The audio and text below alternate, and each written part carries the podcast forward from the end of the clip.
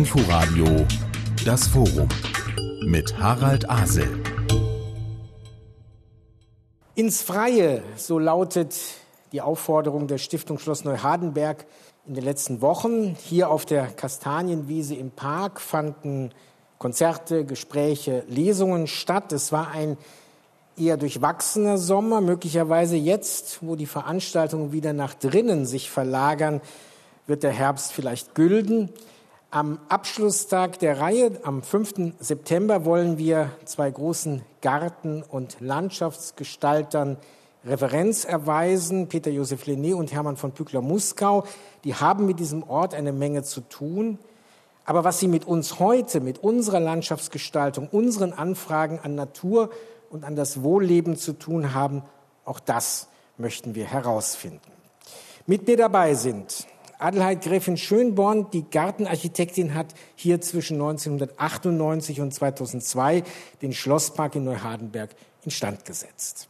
Gabriela Pape leitet gleich neben dem Botanischen Garten in Berlin-Dahlem seit 2008 die Königliche Gartenakademie. Und bei uns ist der Publizist Dino Heiker. Er hat sich in Büchern intensiv mit der Arbeit der beiden Gartenikonen des 19. Jahrhunderts auseinandergesetzt. Damit wir uns jetzt ein Bild von den dreien machen können, habe ich mir zum Anfang eine ganz einfache Frage einfallen lassen, die ganz schwer zu beantworten ist. Adelheid Gräfin Schönborn, wann ist eigentlich ein Garten schön?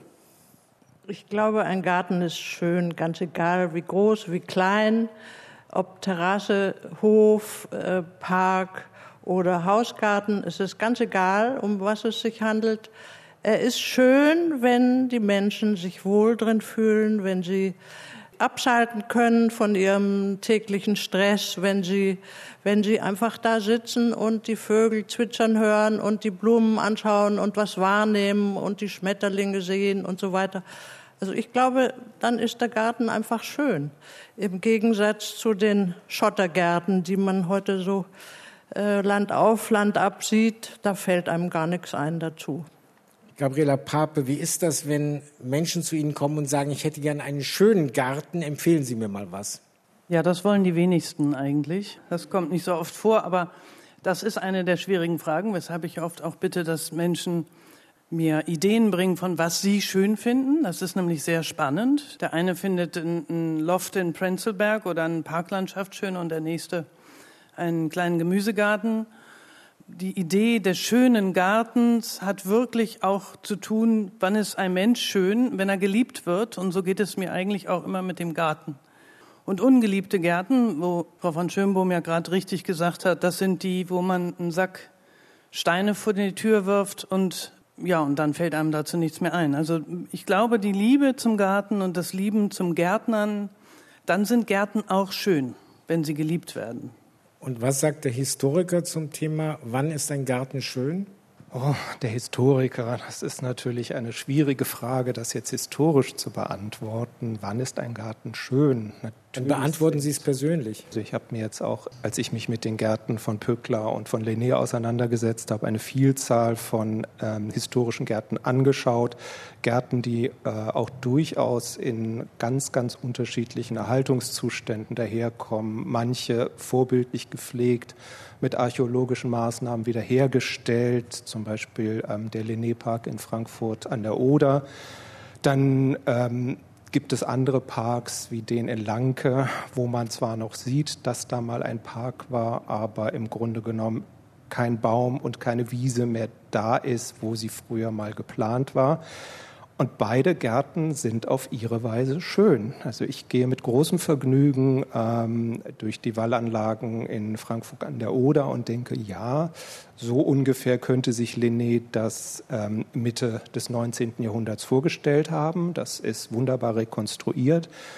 Andererseits spaziert man dann durch Lanke, geht durch einen Wald und steht plötzlich vor einem Brunnenbecken, völlig verwildert, vermoost. Ähm, und der ähm, Ort hat durchaus auch seinen eigenen Zauber, ein, ein im Sterben begriffener Park, der wieder dabei ist, Wildnis zu werden.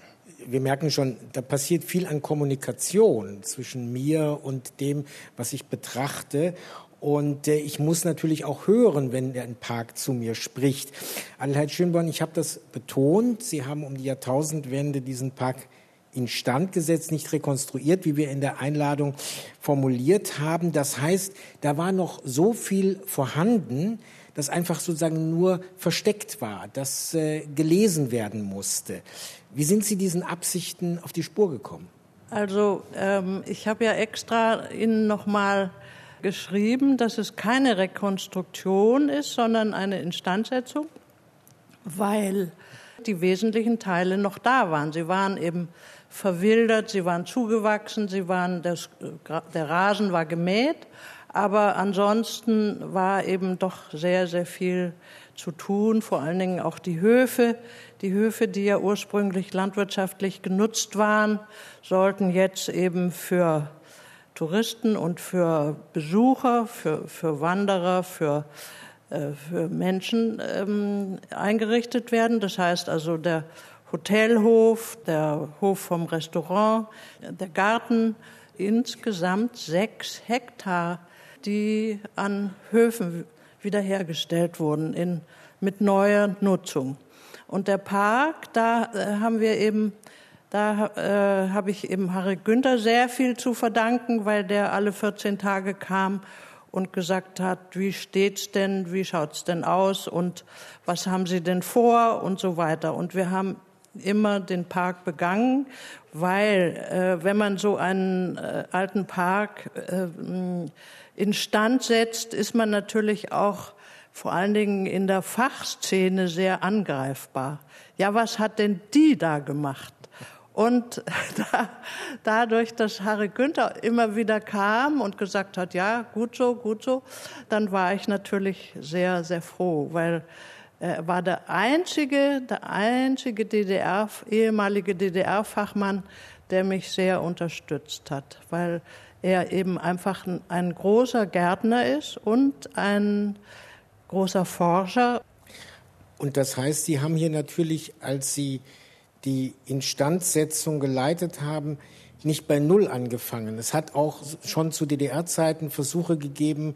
Es hat schon zu DDR-Zeiten Versuche gegeben, der gesamte äh, umfassende Wald unterstand dem Forst. Und das ist natürlich ein Problem, weil der Forst natürlich einen Wald anders nutzt als ein, ein unter Denkmalschutz stehender Park. Also die haben einfach dann Bäume rausgenommen, die sie für richtig fanden. Und das war natürlich ähm, ein großer Verlust. Aber Gott sei Dank wachsen die Bäume ja wieder. Also wir haben das Interessante an diesem Park ist ja, dass er dadurch, dass das Dorf sehr nah ist, wie eine Trompete um die Ecke ging. Und im Sommer, wenn man im Sommer auf der Terrasse saß, konnte man am Horizont den Mondaufgang betrachten. Also die, die, die Ausrichtung des Parkes wie eine Trompete zur Seite die war so geschickt von Lené ähm, erfunden, dass, dass man also wirklich ganz begeistert war. Jetzt haben Sie Lené erwähnt und wir werden natürlich gleich noch darüber sprechen, wer beginnt mit der Planung eines Parks und wer setzt das dann weiter fort. Aber erstmal, Gabriela Pape, die Königliche Gartenakademie steht, sieht sich ja auch in der Tradition von äh, Peter Josef Lené, die Königliche Gärtnerlehranstalt 1823 in Potsdam gegründet. Wenn Sie heute Gartenfreunde beraten, was verbindet dann die Arbeit mit der von so einem großen Namen wie Lené überhaupt? Also ich glaube, ich würde mir jetzt nicht die Mütze aufsetzen, dass ich jetzt das, die Idee von Peter Josef Lené weiterführe an der Königlichen Gartenakademie, aber mir geht es vor allen Dingen also ich sehe mich da eher als Gärtner als als Landschaftsarchitektin, weil der Ort, den Peter Josef Lené in Potsdam Wildpark eröffnet hat und dann, der ist ja 1903 nach Berlin äh, gezogen, weil nebenan auch der neue botanische Garten öffnete. Und die Problematik, die er damals hatte, ist die gleiche, die ich heute oder die auch eigentlich alle haben, ist, wir haben keine guten Gärtner und wir haben niemanden, der diese Gärten baut oder pflegt in der Qualität, die damals wichtig war. Und darum geht es mir auch. Also ich war immer der Meinung, der informierte Gartenbesitzer ist der bessere Gartenbesitzer. Ohne einen guten Gartenbesitzer wird auch der Gärtner nicht gut. Ich kenne so viele Kunden, die Opfer des Gärtners sind, weil der behauptet dann einfach so, heute ist ein guter Tag zum Hecke schneiden, weil er heute kann. Oder sie rufen ihn an und der sagt dann, ich komme im Oktober. Normalerweise schneidet man die Hecke immer im Oktober.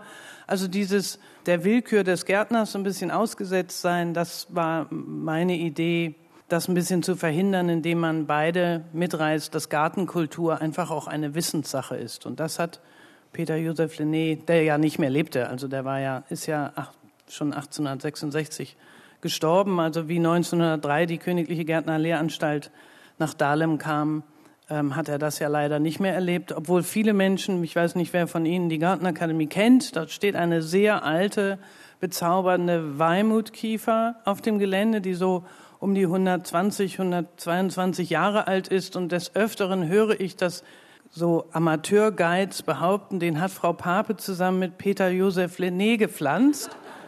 Ich würde sagen, das schneidet Peter Josef Lenné wesentlich besser ab als ich. Aber Sie meinen vom Alter her? Vom Alter her, ja. Das, also ich werde gleich auf das Thema anspruchsvollere Gartenbesitzer kommen, aber erst einmal, wir haben jetzt immer gesagt, das ist ein Park, den hat vor 200 Jahren, 1821, Lené als Auftrag bekommen. Den gab, da hat aber auch äh, Hermann von Pückler-Muskau Ratschläge gegeben. Also Dino Heiker, wie ist denn das mit dem Urheberrecht, wenn wir Gärten uns anschauen, wenn wir uns diesen Park anschauen? Wer kann darauf nun wirklich Anspruch erheben? Also der Plan ist eindeutig von Lené, die beiden Pläne, die es 1821 gibt. Also er hat das, was hier war, überformt und neu gestaltet. Es gab vorher hier schon einen Landschaftspark, aber die Pläne Lenés sind auch modifiziert worden. Also da sind auch höchstwahrscheinlich Wünsche von äh, Fürst Hardenberg mit eingeflossen. Andererseits hat dann auch Pückler mit seinen Gärtnern in die aktive Arbeit an dem Garten eingegriffen, was Baumfällaktionen angeht. Da schreibt er auch drüber. Er behauptet, er habe hier 800 Bäume gefällt, ähm, wo er wahrscheinlich dann auch jeden Baumzwerg mit eingerechnet hat. Ähm, insofern würde ich sagen, es ist ein Linné-Park, ja. Woran erkennt man das, dass es eindeutig ein Linné-Park ist? Lenné war nicht nur Gärtner, er war ein Gartenkünstler. Er hat mit einer riesigen Verantwortung eben auch, äh, war sehr sozial und hat eben auch Plätze, Stadtplätze, Straßenzüge, Volksgärten entwickelt. Aber ähm, ein Linné-Park erkennt man eigentlich an der Wegeführung, an der Stellung der Einzelbäume, an den Baumgruppierungen. Er war ja sehr dafür, dass man Bäume auch mischt, das heißt rotblättrige äh, Bäume äh, zu grünblättrigen stellen kann. Da waren, waren die Fachleute damals natürlich sehr unterschiedlicher Meinung, aber ich würde einen Linné-Park, glaube ich, immer erkennen. Also er hat vor allen Dingen äh, eben auch was, immer Wasser angelegt, Bachläufe. Es, es äh, sollten keine Sümpfe sein, sondern, sondern Teiche und Bachläufe. Sichtachsen waren wichtig in die freie Landschaft und die Unbegrenztheit des, äh, des Landschaftsgartens im Gegensatz zu, der, zu dem absolutistischen Garten, der ja sehr beschränkt oder begrenzt war und auch ganz anderen Zwecken gedient hat. Der Landschaftsgarten war eben für den Menschen da, für den Wanderer, für den Betrachter, für den Gefühlsmenschen, für den gestressten Menschen, für den, für den traurigen Menschen, für den fröhlichen Menschen. Und nach jeder Wegebiegung sollte sich ein neues Bild ergeben. Und was, Dino Heiker, ist dann das Pücklersche an diesem Park? Also Pückler ist eher weniger nach einem vorgefassten Plan vorgegangen. Also bei Pückler sind die Sachen durchaus auch schon mal spontan entstanden. Und wo jetzt gerade eben die Rede von gemischter Bepflanzung war, ähm, das war ein äh, auch eine Spezialität von Pückler. Der hat immer die gemischte Bepflanzung ähm, favorisiert und er hat, ähm, also ich meine, er hat ja auch keine Gelegenheit äh, vorübergehen lassen, Linné was ans Zeug zu flicken. Ähm, Linné vorgeworfen, dass er eben gerade die gemischte Bepflanzung nicht täte. Also bei Linné gäbe es immer nur Baumgruppen, die aus ein und derselben Baumart bestehen würden. Also insofern ähm, aber das ist auch noch mal ein anderes Thema, wie sehr Pückler gerade eben Linné auch als Konkurrenz aufgefasst hat. Also wie gesagt, Pückler ist dann halt eben immer vor Ort gegangen, hat ähm, mit Stecken die Wege abgesteckt, weil er auch sagte, dann sieht man erst richtig, ob das, was man sich im Kopf vorgestellt hat, auch in der Landschaft funktioniert. Also ein Pücklerscher Park ist im starken Maße ähm, ein immer im Entstehen begriffener Park. Er hat ja auch sehr viel immer wieder umgearbeitet und er selber hat ja auch gesagt, wenn ich 100 Jahre leben würde, würde mein Park immer wieder anders aussehen. Ideale Landschaften, Lené Pückler und die Gartengestaltung von heute mit Adelheid Gräfin Schönborn, Gabriela Pape und Dino Heiker. Zwei Gartenarchitektinnen, ein Historiker auf dem Podium, da fehlt eine ganz, da hören wir im Hintergrund eine Sirene, aber wenn ich das richtig sehe, ist das Entwarnung. Da fehlt eine ganz wichtige Gruppe, nämlich die der Auftraggeber. Gabriela Papa hat schon gesagt, wir müssen daran arbeiten, dass Gartenbesitzer anspruchsvoller werden. Wie anspruchsvoll war denn die Familie von Hardenberg eigentlich äh, gegenüber denen, die hier was umgesetzt haben? Also ich glaube, dass der Staatskanzler äh, ein unglaublich kultivierter Mensch war und höchste Ansprüche gestellt hat. Und er hat auch gesagt, wenn ihm was nicht gefallen hat. Also ich, ich bin da ganz mit Frau Pape, dass es eigentlich auch unsere Verantwortung, und unsere Aufgabe ist, dass wir Gartenbesitzer ins Bild setzen. Sie, die haben ja oft überhaupt keine Ahnung. Sie haben allenfalls in irgendeiner Zeitung gesehen, was sie gerne hätten und das ist entweder furchtbar oder ganz schön oder jedenfalls es ist unsere Aufgabe, die, die Gartenbesitzer aufzuklären und ihnen zu erklären, was es für wunderbare Bäume gibt und dass sie eben auch eine Verantwortung für ihren Garten haben und den nicht nur zur reinen Repräsentation benutzen können, weil dann ist er eben auch nicht wirklich lebendig. Sie haben ja eben schon deutlich gemacht, die unterschiedlichen Funktionen, die ein solcher Garten für mich haben kann. Also vielleicht jetzt nicht mehr wie in früheren Zeiten, dass er wirklich für die Ernährung der Familie dient. Das ist häufig ist ja der Nutzgarten eher ein, ein Hobby geworden, aber eben viele Funktionen von der Bildung ästhetischen Sehens angefangen über äh, ökologische Fragen. Gabriela Pape, wie überreden Sie die Menschen dazu, mehr zu lernen von dem, was der Garten ihnen sagen kann? Ich versuche nie jemanden zu überzeugen, sondern ich glaube, wenn man den Kunden oder überhaupt den Menschen versucht zu zeigen, wie vielseitig die Natur ist und wie wertvoll das Wissen um die Natur ist und wie viel es da zu wissen gibt. Also nicht nur, wann schneide ich eine Hecke und einen Obstbaum, sondern was kann die Natur, wie kann sie die Seele durch das Jahr tragen? Es ist wieder dieses Saisonthema. Ne? Ich gucke aus dem Fenster und sehe, es ist Frühling, Herbst oder Winter.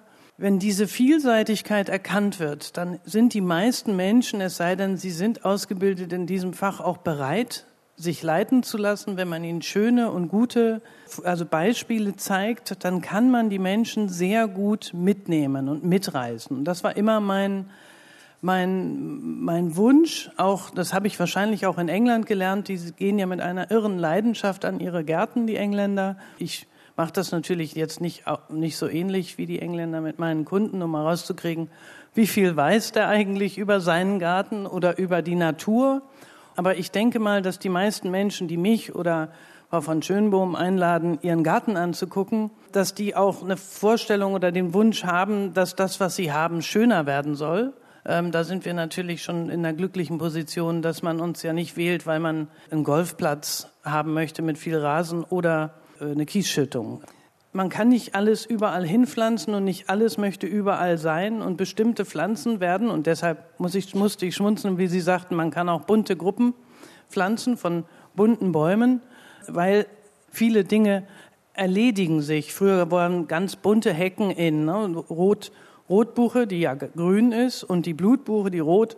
Und man wird dann irgendwie nach 20, 30 Jahren leider erst feststellen, äh, das Rot verschwindet langsam und das Grün ist dominant, weil das Grün kräftiger wächst, schneller wächst, sich eher erholt vom Schnitt und so.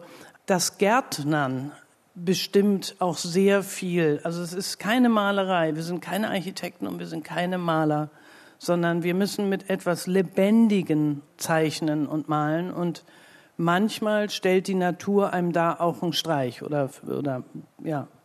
Herr Asel, darf ich da eine kleine Geschichte dazu immer. erzählen? Ich habe in München für einen sehr betuchten Mann einen großen Garten angelegt. Und dann habe ich ihm vorgeschlagen, äh, wir müssten eigentlich mal in eine ordentliche Baumschule nach Hamburg fliegen, um gute Bäume auszusuchen. Ich hatte Gott sei Dank ein kleines Leporello vorbereitet mit den Bäumen, die ich schön finde, habe ich ihm gezeigt und er war also ganz zufrieden, hat aber gesagt, sagen Sie mal, wieso muss ich eigentlich mit Ihnen nach Hamburg fliegen, um Bäume auszusuchen? Gibt es denn in München keine Bäume? Dann habe ich gesagt, doch, doch, in München gibt es schon Bäume, aber die sind halt lange nicht so schön und so vielfältig und so eine große Auswahl an, an den verschiedensten Sorten und Arten, Hochstämme und Halbstämme und Büsche und so weiter. Also wir haben dann einen ganzen Tag in der Baumschule verbracht und am Abend hat er mir dann gesagt, jetzt muss ich Ihnen aber Abbitte tun, es war ein wunderschöner Tag weil er plötzlich in der Baumschule gesehen hat, wie schön die verschiedenen Bäume sind, hat er einfach einen herrlichen Tag verlebt und seitdem liebte er seinen Garten. Das ist natürlich ein wichtiger Hinweis, dass ich natürlich nicht nur aus Nützlichkeitserwägungen ganz schnell eine Entscheidung fälle, sondern eben auch mir Bäume anschaue, Pflanzen anschaue, auch wenn sie dann hinterher gar nicht in meinem Garten wiederkehren, einfach nur um ihrer selbst willen. Jetzt hat Gabriela Pape eben gesagt, na ja, und nach 20, 30 Jahren äh, zeigt sich, ah, das Grün setzt sich gegen das Rot durch. Natur braucht Zeit. Ich muss aber auch antizipieren, was da kommt. Äh, ich glaube, Lené und Pückler sind, Dino Heiker, Menschen gewesen, die sich vorstellen konnten, was da kommen wird. Allerdings, also zumindest bei Pückler habe ich den Eindruck, Geduld hatte er auch nicht immer. Er hat ja auch große Bäume ausgegraben, um sie bei sich hinzustellen und nicht sagen, ich warte jetzt mal 20, 30 Jahre, bis die groß sind. Das hat Lené auch gemacht.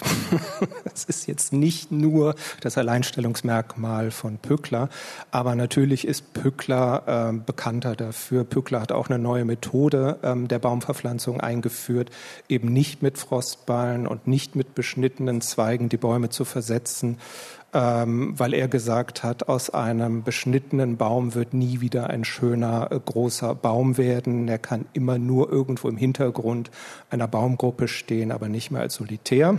Ich wollte aber auch noch mal einhaken, was eben zu Hardenberg äh, gefragt war. Natürlich war Hardenberg ein eminent kultivierter Mann und er war auch ein sehr informierter Mann und bestimmt kein einfacher Arbeitgeber. Es gibt in seinem Tagebuch die Eintragung von 1806, da schreibt er, ähm, habe alle Bücher über Landscape Gardening von Humphrey Repton gelesen. Das waren zu dem Zeitpunkt drei, die da schon erschienen war und Humphrey Repton war nach William Kent und äh, Lancelot Brown der bedeutendste ähm, britische Gartenarchitekt des ausgehenden äh, 9, äh, 18. Jahrhunderts. Pardon. Und das war so der große Referenzrahmen sowohl für Hardenberg als auch für Pückler. Hardenberg hat genau gewusst, was er möchte und er hat dann auch, als John A.D. Repton hier war und auch in Kleinglenike, dem anderen Besitz von Hardenberg, ähm, diesen Mann mit ausgesprochen ähm, zuvorkommender Höflichkeit behandelt, weil John A.D. Repton war damals ähm, der Älteste und man muss sich vorstellen, Lené und Pückler waren zu diesem Zeitpunkt noch ganz am Anfang ihrer Karriere. Adelheid Schönborn, wenn ich mir Ihre Werkliste anschaue, da gibt es äh, Instandsetzung von Parken, da gibt es aber auch Neugestaltungen, beispielsweise bei Neubauten in Berlin, einiges zum Beispiel äh, Paul-Löbe-Haus im Innenraum. Aber es geht auch um historisch, im historischen Ambiente. Und äh, für mich ist die Frage, ist das für Sie ein ganz unterschiedlicher Zugang bei der Gestaltung? Also mich haben Zeit meines Lebens haben mich Gärten sehr interessiert und ich hatte das große Glück, dass ich eine in Weinstefan im Studium eine wunderbare Lehrerin hatte, die Gräfin Dona und wir sind dann ähm, nach meinem Studium sehr viel gereist zusammen. Wir sind in England gewesen, in Holland, in Belgien, in Frankreich, in Spanien, in Italien, in Russland, in Ungarn, in, wir sind einfach durch Europa gereist und haben immer wieder Gärten angeschaut. Und durch das viele Anschauen von Gärten kriegt man so viele Ideen und so viele Anregungen und äh, vor allen Dingen ist ja letztendlich ist ja der Mensch der Mittelpunkt in, in einem Garten. Und ich habe einfach aus der Gartengeschichte so viel mitnehmen können, dass, das, dass ich einfach immer auch für meine Neugestaltungen Anregungen aus den alten Gärten mitnehmen konnte. Also äh, das, das sind einfach Geheimnisse, hinter die man nur kommt, wenn man sehr viel immer wieder anschaut. Gabriela Pape, nun können ja Leute sagen, das ist ja toll, hier gab es Geld äh, um das zu gestalten, 17 Hektar und dann ging es gleich über in die restliche Landschaft. Wir haben eben gerade gehört, wie eine Trompete hier am Dorf entlang.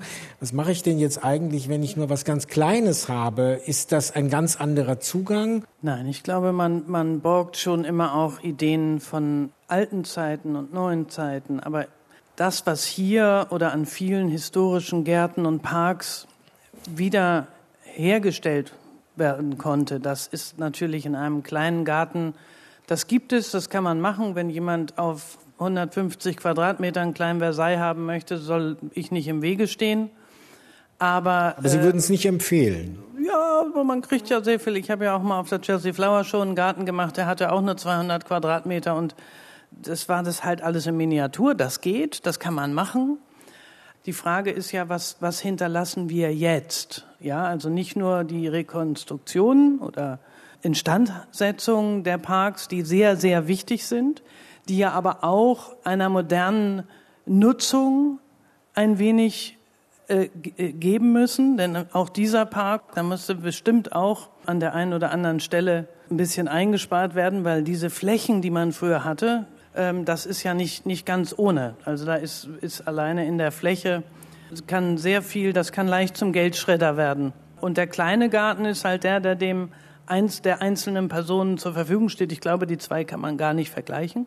Aber aus, aus vielen kleinen Gärten kann auch ein, ein, eine Parklandschaft entstehen. Also in der Stadt sehe ich mich eher wirklich auch für mich die Aufgabe, die Gärten so vielseitig, auch nicht, nicht unbedingt natürlich. Ich bin ja nicht die, die jetzt berühmt ist für die äh, übernatürlichen Gärten. Ich sage mal, da ist eine sehr feine Linie zwischen ähm, naturnah und verwahrlost. Die zwei Dinge liegen nämlich sehr nahe beieinander. In Berlin ist das, bin ich da am richtigen Ort, weil in Berlin sagt man immer, auch lass mal einfach wachsen, dann wird das schön, ne? dann wird das schön verwahrlost. Ich glaube, Ästhetik in der Gartenkultur ist etwas, aufgeräumtes Inneres auch. Wo ich aber jetzt nochmal drauf eingehen wollte, das Vermögen, ähm, was zu so einem Park wie Neuhardenberg gehört.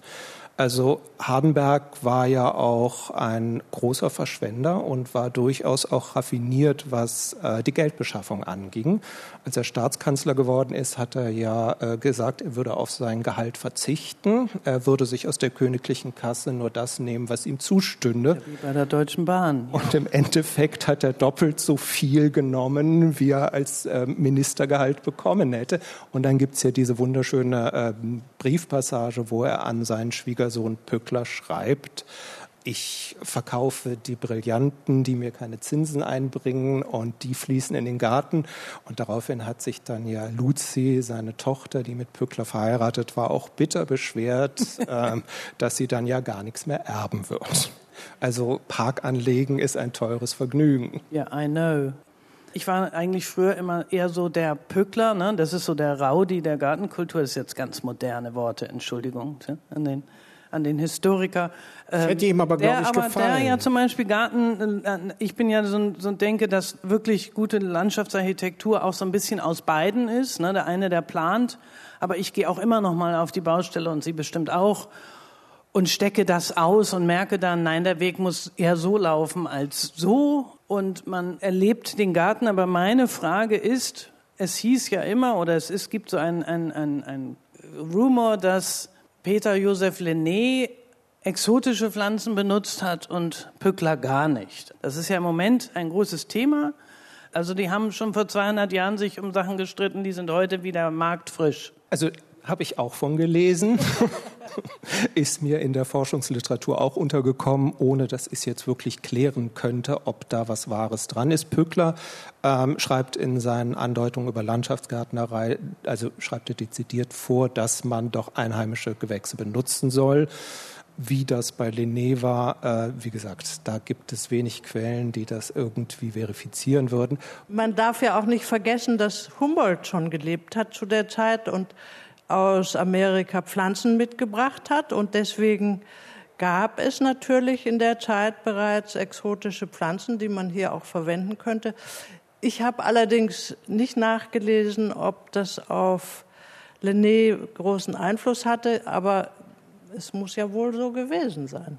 Wobei natürlich die Frage ist, das als ein kleiner Farbtupfer äh, oder als ein ja, bestimmte Bäume als Ersatzbäume für vorhandene. Ich meine, das ist ja die Debatte, die wir heute nicht nur bei invasiven Arten haben, sondern auch bei der Frage, wie wir im Zusammenhang mit dem Klimawandel vielleicht bestimmte Bäume, die hier es schwerer haben, durch andere ersetzen.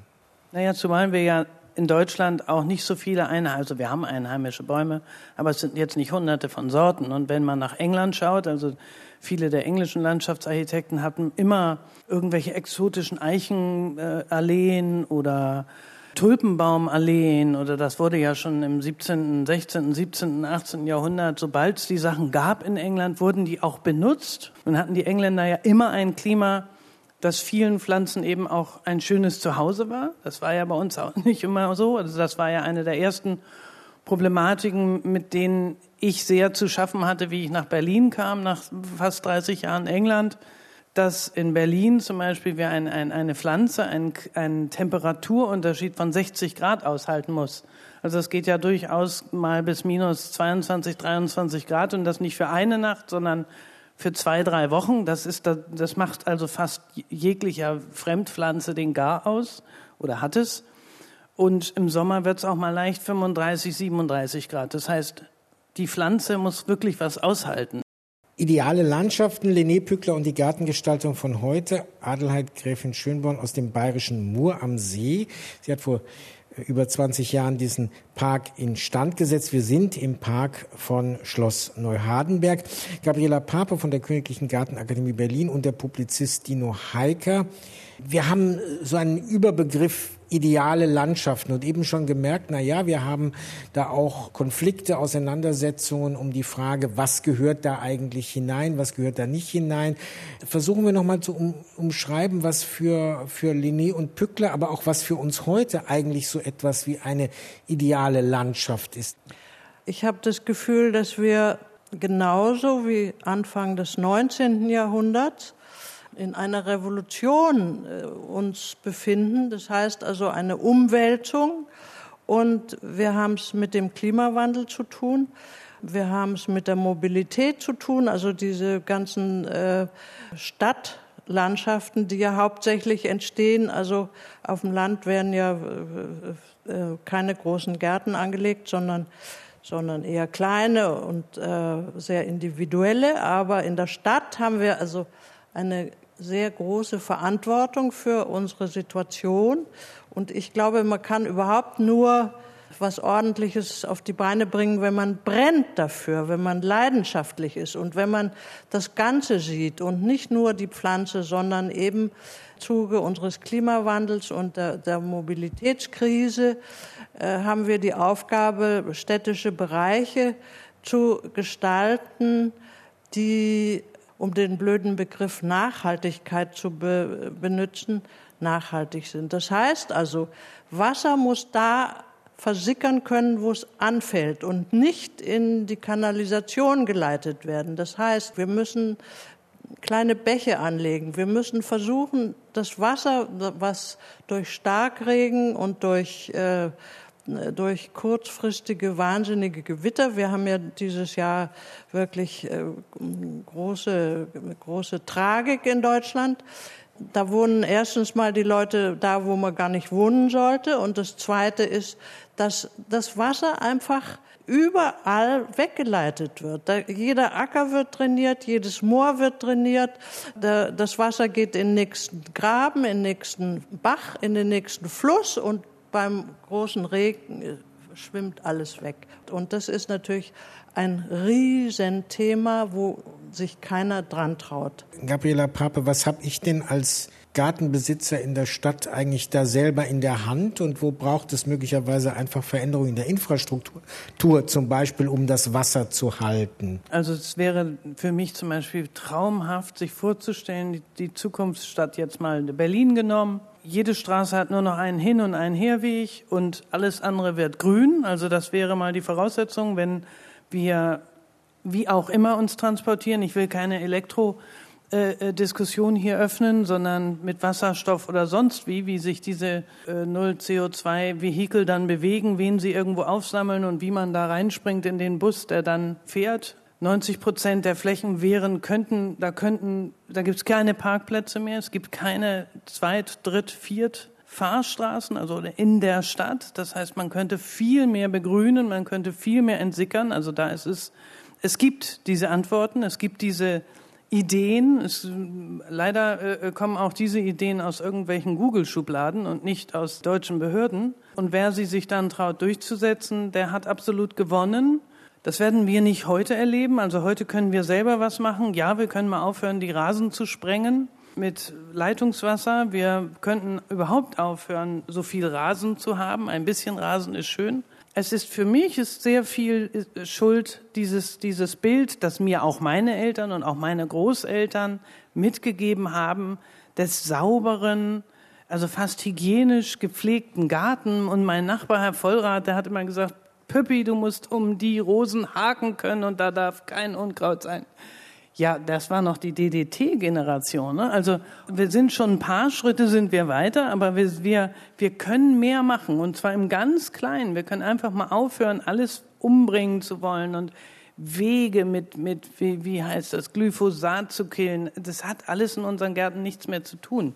Also ich muss jetzt gerade bei der Diskussion gepflegter Rasen, alles ordentlich gehalten, schön sauber, Rosenbeete gehakt, natürlich dran denken, dass die Gärten früher unterschiedlich gepflegt waren. Und das, was ähm, den schönen kleinen 50er Jahre Hinterhausgarten anbetrifft, in unmittelbarer Nähe des Hauses, das wäre vergleichbar mit dem, was Pückler oder auch Lené in unmittelbarer Nähe an den Schlössern angelegt haben, den sogenannten Pleasure Ground. Der war halt sehr, sehr, sehr gepflegt. Da waren die Blumenbeete drin.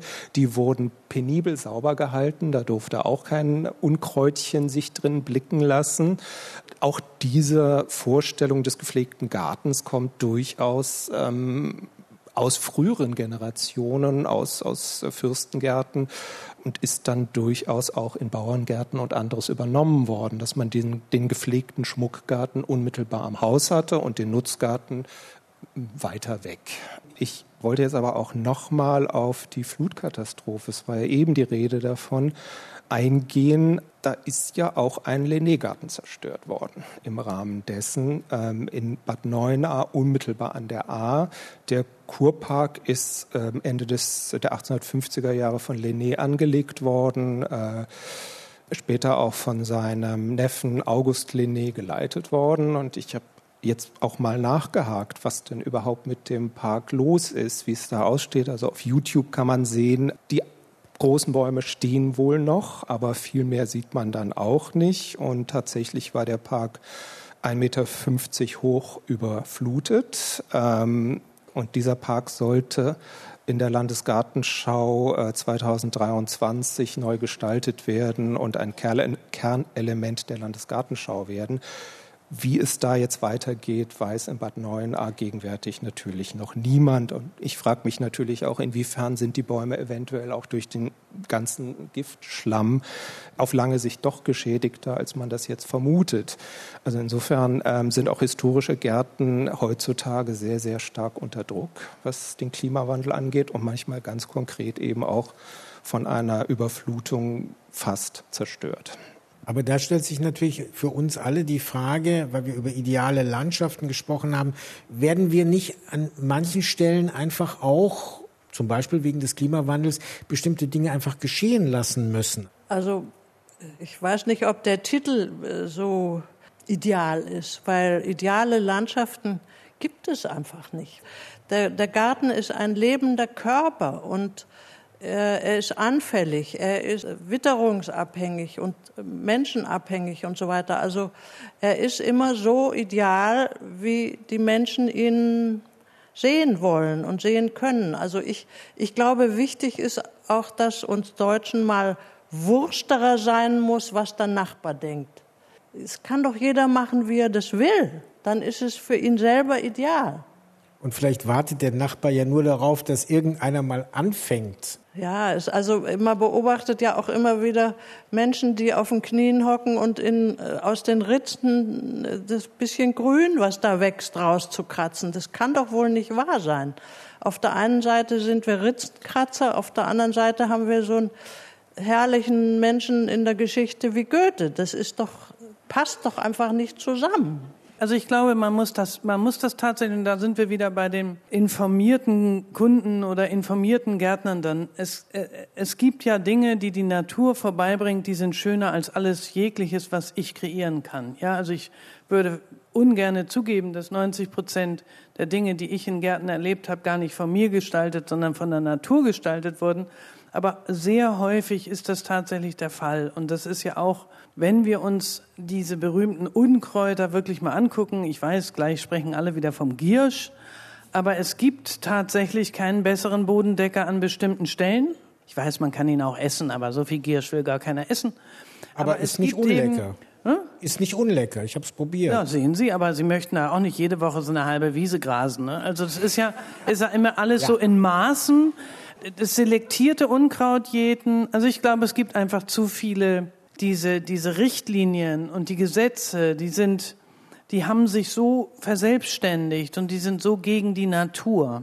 Also ich bin zum Beispiel ein echter Hasser der Auflagen, dass man Bäume so und so weit vom Nachbarn, alle Nachbarn freuen sich natürlich, wenn man keine Bäume, es werden aber deshalb auch gar keine Bäume mehr gepflanzt. Es werden nur noch so Lollipop-Dinger gepflanzt. Also jeder hat so in seinem Gärtchen so ein, und dann Überlegen Sie sich mal, was passiert, wenn in 100 Jahren die großen Bäume, wo ich eben bin, diese traumhaften Eichenalleen hierher gekommen, diese ganzen Bäume, wenn die sich natürlich verabschieden, weil das werden sie, das ist einfach der Lauf der Dinge. Und auch in den Städten wird es diese großen Bäume nicht mehr geben, dann wird es nur noch diese Lollipop-Bäumchen geben, die die Leute pflanzen durften, weil sie, wenn sie eine Buche oder eine Eiche pflanzen möchten, mitten in der Stadt, acht Meter von dem Nachbarn, acht Meter von dem, ja, denn äh, bei den meisten Gärten braucht man den Baum gar nicht mehr pflanzen. Und in dem einen Garten, wo er vielleicht gerade noch reinpasst, da sitzt er dann mitten im Rasen. Und diese Angst der Menschen um Blätter. Also ich höre immer nur, ja, also ihre Blätter. Ich sag, ja, aber schauen Sie mal, ne, da können Sie wenigstens noch atmen, solange es noch Blätter gibt, gibt's noch Atemluft und also diese Verbindung. Ich weiß nicht, warum wir das nicht schaffen, die Entwicklung der Natur zuzulassen und daraus auch zu erkennen, dass das mit unserer Zukunft zu tun hat. Also natürlich ist es ärgerlich, wenn man, wenn jeder Nachbar drei alte Eichen hat, aber es ist auch traumhaft. Und was ich meinen meisten Kunden tagtäglich versuche beizubringen, ist, wer war denn zuerst da? Sie oder die Eiche? Ja, also dieses, ach, Frau Pape, gucken Sie mal, so viel Blätter, kann man nicht mal einen Fälleantrag stellen? Das ist wirklich unverschämt. Alle wollen im Grünen wohnen und keiner will die Bäume haben. Ich glaube, wir haben uns einfach so weit von der Natur entfernt, dass wir einfach uns solche Mätzchen erlauben können.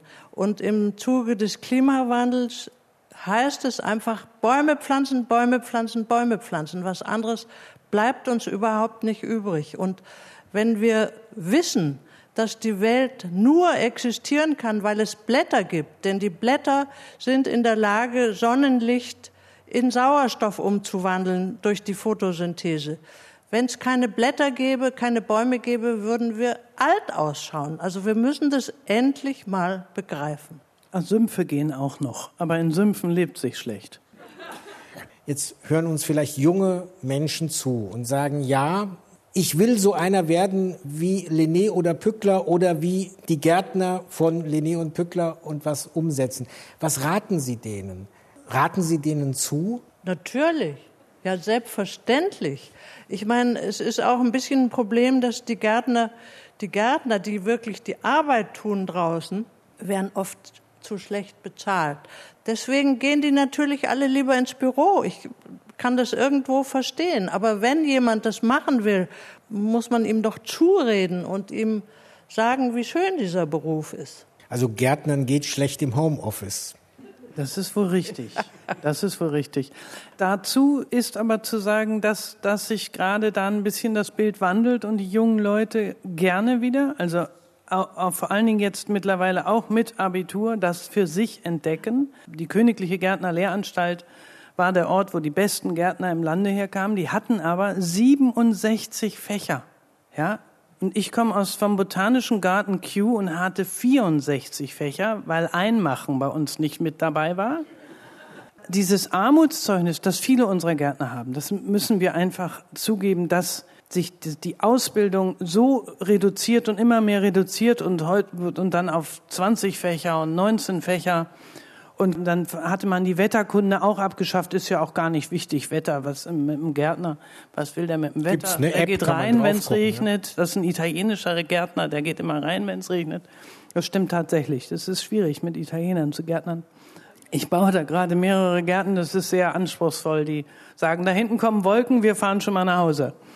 Aber es kommt wieder und ich merke das an unseren eigenen Auszubildenden, die wir haben, die, die, die haben den Anspruch, wieder richtig viel Pflanzen zu lernen, denen wir beibringen, warum Pflanzen bestimmte Formen von, von Blättern, also Nadeln wie Rosmarin, warum machen, was machen, was denken, die Natur ist so die kann einen so begeistern und die kommt gerade wieder. Jetzt muss ich aber dann doch noch mal den Historiker fragen, wie war das eigentlich mit Pückler und Lené? Haben die auch die Schaufel selber in die Hand genommen oder haben die... Also äh, ich musste jetzt gerade, wo es um die Gärtner geht, wieder an Pückler denken, der natürlich ähm, sich auch seine idealen Gärtner gewünscht hätte, sie in der Regel aber nicht gefunden hat. Es war ja vorher schon mal die Rede davon, dass die Gärtner gerne das machen, was sie gelernt haben, was aber nicht unbedingt das ist, was was der ähm, Grundbesitzer dort im Garten haben möchte. Und Pückler hat gesagt, zwei Eigenschaften findet er unabdingbar bei einem Gärtner. Das ist Geduld und Gehorsam. Pückler, wie gesagt, ist immer vor Ort gewesen und hat abgesteckt. Ähm, ich glaube aber nicht, dass er eine Schaufel in die Hand genommen hat. Ähm, Linné wird öfters als Ingenieur charakterisiert. Er hat ja auch in ähm, Lachsendorf bei Wien gelernt. Also der hat von der Pike auf gelernt. Der wird auch im Garten gebuddelt haben. Der hat in Schloss Augustusburg was getan. Der hat im Bonner Hofgarten was getan. Der hat im Garten des Poppelsdorfer Schlosses in Bonn was getan. Später, als er dann in Potsdam war und immer weiter in der Hierarchie aufgestiegen ist, wird das immer weniger geworden sein. Er hatte halt eine große, große Schülerschar, die für ihn gearbeitet hat. Er war dann der Spiritus Rector hinter ähm, einer Gartenentwicklung, die von Preußen auch ausging.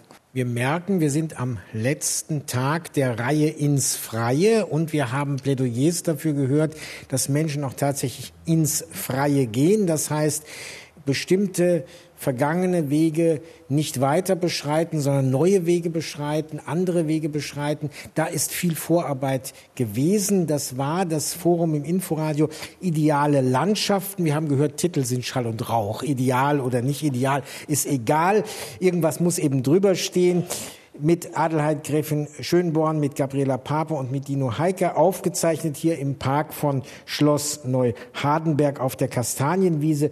Ihnen allen, die Sie uns von wo auch immer zugehört haben, herzlichen Dank für Ihre Aufmerksamkeit.